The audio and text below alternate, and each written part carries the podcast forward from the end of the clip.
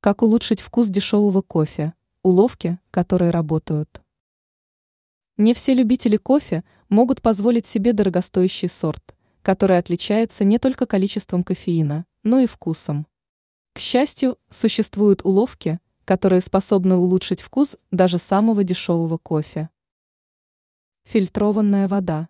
В воде, которая течет из-под крана, содержатся примеси, которые могут ухудшить не только здоровье человека, но и вкус напитка. Использование очищенной воды сделает вкус кофе намного приятней.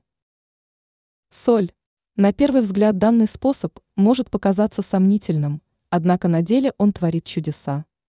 Добавив маленькую щепотку соли в кофе, вы почувствуете усиленный вкус напитка. Кленовый сироп. Кленовый сироп имеет высокую стоимость, зато его хватает на долгое время.